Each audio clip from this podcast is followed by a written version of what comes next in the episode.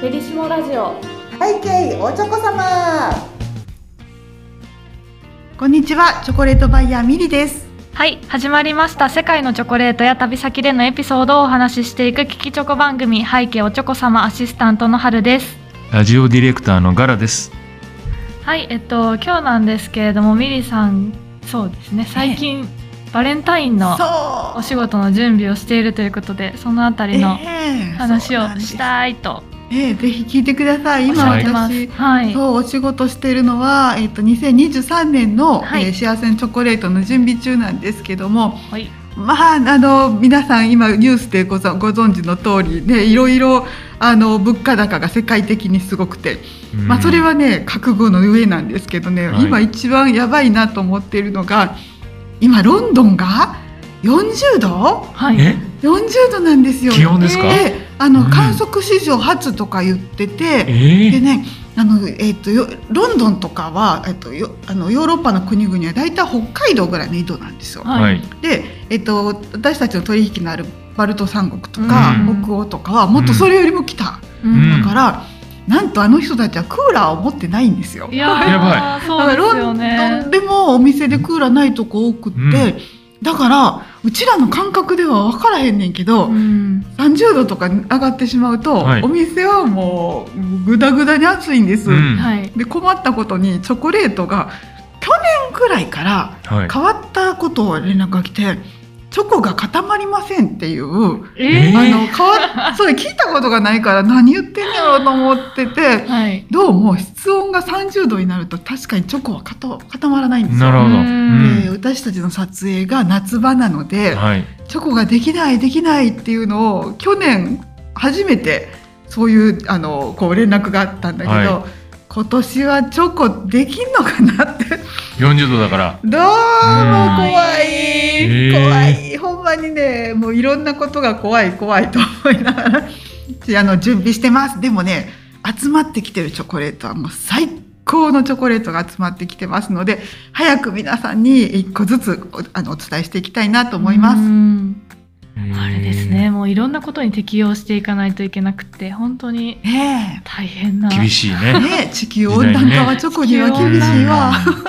その冬ねバレンタインの時には皆さんにお届けできる時にはちゃんとか固まってるとそうかなってんねんけどな 私たちもね撮影ができないかもしれないって話ですもんね。仕事がねちょうど逆逆なんですよね。うんあのカタログとか作るのが半年前なので、うん。まさに今準備しているとこなんですけどねへ恐ろしいですーいやー大変ですね。大変なうこと、ん。きっときっとなんとかなるだろう。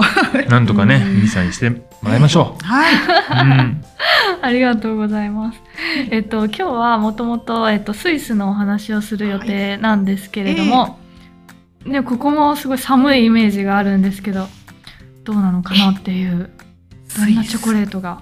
スイスのチョコレートはですねもともと,、えー、と人類のチョコレートの歴史的にうん。スイスっていうのは、えーもうほんまにこうスイスを通らねばこう現代のチョコレートはないんですよ。えられないそうなんですそうかなんですよで何をスイスはしたかというともちろん大航海時代にカカオを、えーヨーロッパに持ってきたコロンブスとかがいて、うん。でヨーロッパの王室がヨーロッパ中にこう結婚するたびにあのお姫様がチョコレートを持って行ってうん。ヨーロッパ中に貴族に広まって、うんででそ,、まあ、そういう歴史はあったんですけどはい。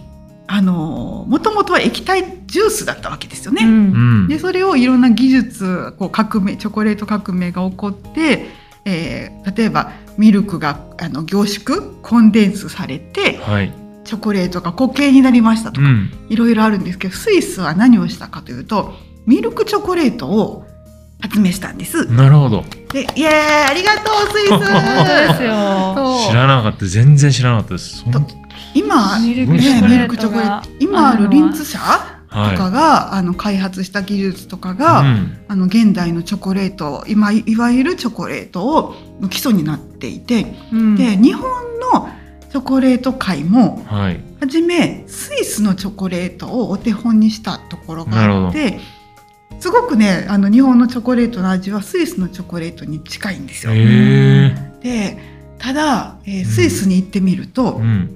あのあ皆さんご存知でしょうか、まあ、永世中立国スイスの場所ってわかりますよね はい。ちょっと真ん中にあるアルプスのとこなんですけど、うんはいまああのまあもう有名なことなんですけど今物価高ですけど前から物価高だったんです。ううん。であの金融大国なのでもうねあの全員銀行員って感じで あのその当時すごいそうもう10年ぐらい前でも板チョコは1000円以下はなかったんですよ。やっべえと思ってうんこれちょっと輸入には向かへんなと思ってたんだけど食べてみると、まあ、ミルクチョコレートっていうのは世界中にあって、はいはい。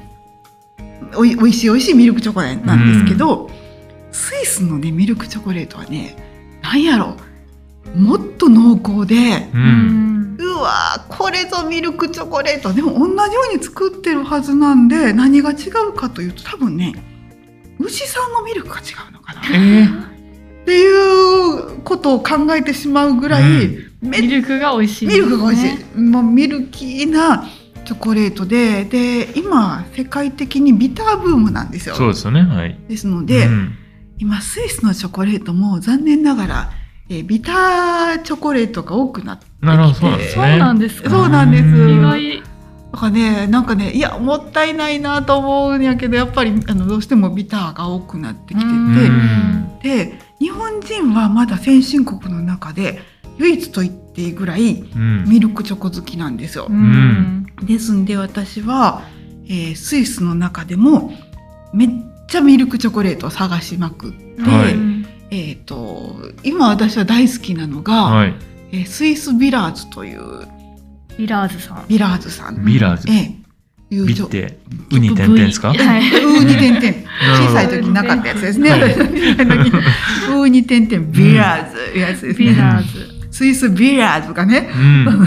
あのなんか一応大量生産ではあるんだけど、うんはい。昔ながらのミルクチョコレートを作っていて、ええ。であのもちろんリンツさんとかももういやこれがスイスのミルクチョコやなっていう味がするんですけど、うん。特にね、まあ、リンドールって知ってるかな？丸いこうこうはいはいではい。はリンドールは有名やねんけど、うん。その前にリンツさんとか作ってたのは薄くて四角いやつ知った？はい。もうザ・リンツやねん。あっちの方がどっちかというとうんリンなんかこう薄くて四角なんですよ、はいカットしただけ、はいはい。うんでもえっとリンえのスイスのチョコレート一個一個こう袋に入ってる感じですか？あ、。うん、違うの。重なって箱に入った、えーあの、えースイスのチョコレートは質実合憲ではい。デザイン性には全然いけてないね。ごめんなさいスイスの方、うんあの日本語わからんのを期待してます。あの 今はちゃいますよ。うんもともとの性質的にものすごくシンプルで、うんあんまりパッケージにはこだわらなくて、すね。チョコももうなんかいらんことしない。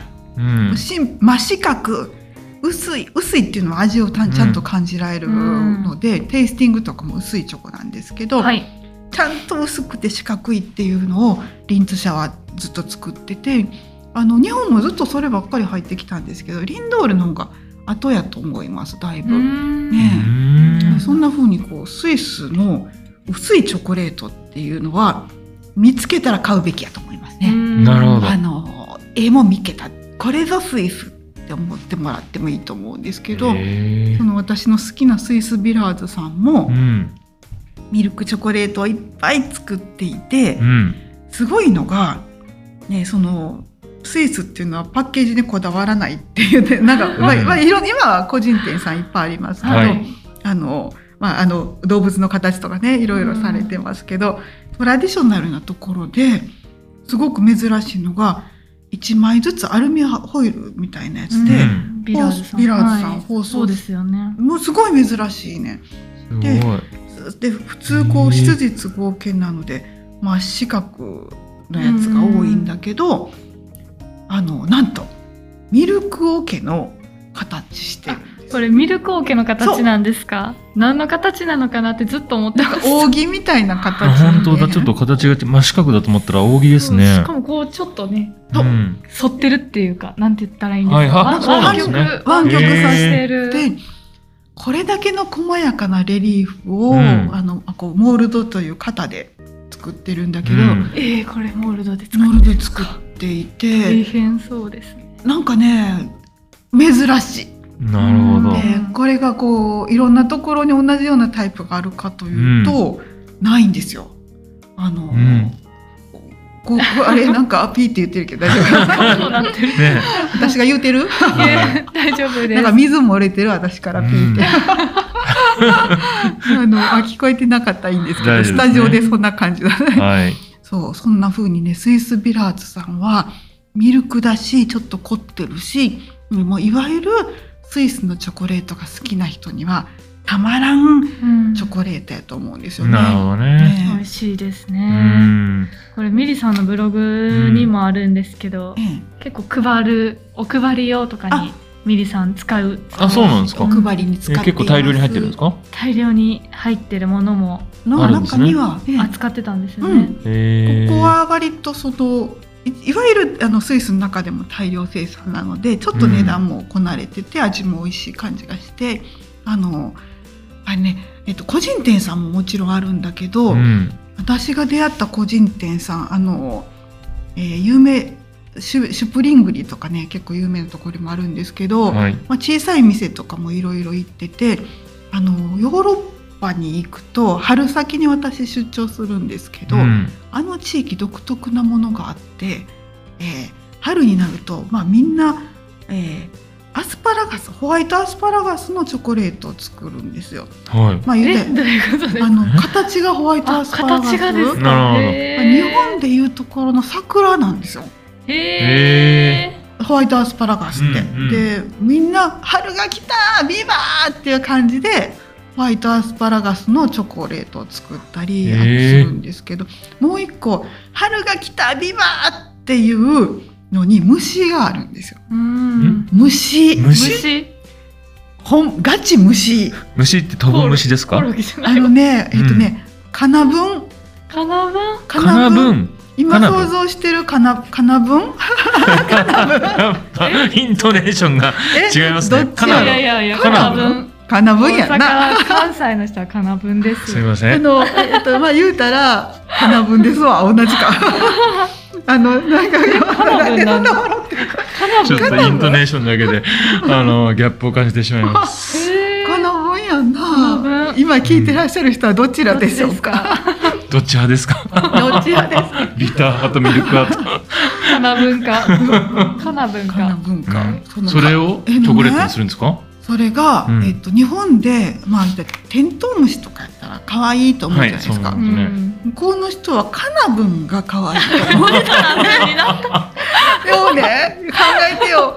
リアルなカナブンなわけよ、うん、でチョコレートってピカピカでしょ、はい、で、えっと、茶茶色く光ってるわけよ、えー、あのお椀型ぐらいの丼、うん、ぐらいの大きさのカナブン台を作る、えい、7分チョコって調べたら出てくる、ね、出てくるかもね、あのスイスとかでよく見るんだけど、うん、でその大カナブンの中に小カナブンを入れるんですよ。えー、割るとザクザク小カナブンが出てくる。なんかリアルなやつしか出てこない。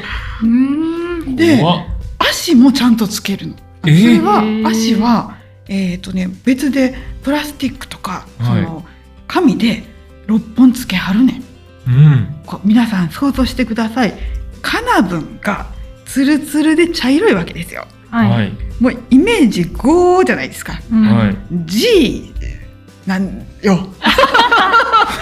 走り回ってる G なの。はいでそれを私はこうショコラティエに行くと、えーうんその時期は見せられるわけですね。はい。私は一瞬打ってこうリアリティがすごいからうん。止まってしまうんですよ。うん。そしたら向こうのショコラティエが「ね G に似てるでしょ」って言うんですよ。分かってんじゃんと。うん。でも向こうのかその地域の人の感覚ではうちらがテントウムシを見るような感じでうー「ん春ね可愛いわね」って言って、うん。あの母の日に送るの。ええ。でそれを今予約開始っていうポスターがね街中にあって、うんショコラティエが、うん。えーあの大カナブンうのん。ポスターを作って、うん。現在予約受付中ってなってて、うんへもうすごいグロテスクなポスターがうんショコラティエごとにあって、うん。で母の日でお母さんがうん。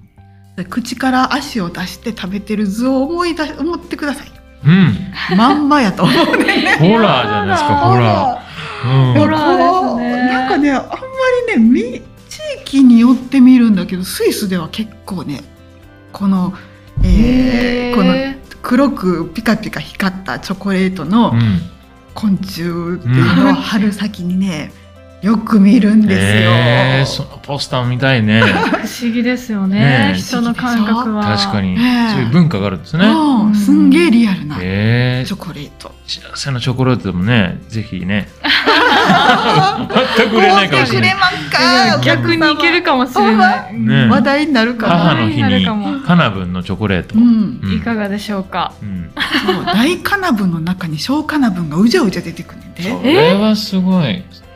かる？パンとわかり割るね怖孵化したみたいそうそうそうそうそうそううんそう。それを母の日のお母さんがガブッと食べてる。面白い。ハリー・ポッターとかに出てきそうだね。ハリーポッターのね。ねねえ素晴らしい光景素晴らしいかなんかわからへんけどねうん文化の違いだなっていうのをねスイスで見たですね。もう何の話やねんって感じでもそれだけスイスがねどんどん奥深いってことですよね。いやスイスチョコレートにもいろんなものがあるんだと。でも本当にスイスがね、そのミルクチョコレートを作った、開発したみたいな話ってなんか、そのチョコレートの歴史ってね、なかなかあの聞けないじゃないですか。ええミリさんからね、国別のね、チョコレートの話は、うんあの、よく聞くんですけど、なんかそのチョコレートの歴史ってね、いろいろ調べたらめちゃくちゃ面白そうだなって。ですよね。めっちゃあの奥深いですよ。今度ね、トリノの時の話でこれも行ってみないとわからなかったチョコの歴史のトリ話がノで。ですか？えートリノとスイスの関係がねすごくイタリアと近いんですよ。はいあのその歴史にまつわるトリノというう、ん。もうチョコの歴史には欠かせないうん。街の話もまたおいおいしたいなと思います。はいはい。ええうん。ありがとうございます。えっと、もう昆虫の話がすごいインパクト強かったですけれども 今回はスイスのチョコレートミルクチョコレートの発祥の地ということで、えースイスのチョコの話をしてきました。えっと、次回なんですけれどもちょっとお待ちかねかもしれないね、インスタライブでは大人気だったコーナーをやりたいと思っております。日本のコンビニチョコレートのお話をやっていきます。ちょっと長めにねお話ししていくと思いますが、はい。あのミリさんがコンビニチョコについて語りまくるうん。という楽しい回になる予定ですのでぜひ皆さん次回も聞いてください。背景おちょこ様では皆様からのメッセージをお待ちしております。番組に関するメッセージは公式インスタグラムアカウントバイヤーミリのダイレクトメッセージからお願いします。また同じ内容でポッドキャスト YouTube でも配信しております。お好きな方法でお楽しみくださいませでは、セノチョコレート最新情報は Twitter、Instagram、Facebook でご案内しております。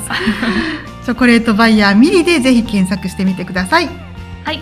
それでは次回の配信でお会いしましょう。ここまでのお相手はチョコレートバイヤーミリと春でした。ではみんなでハッピーチョコレート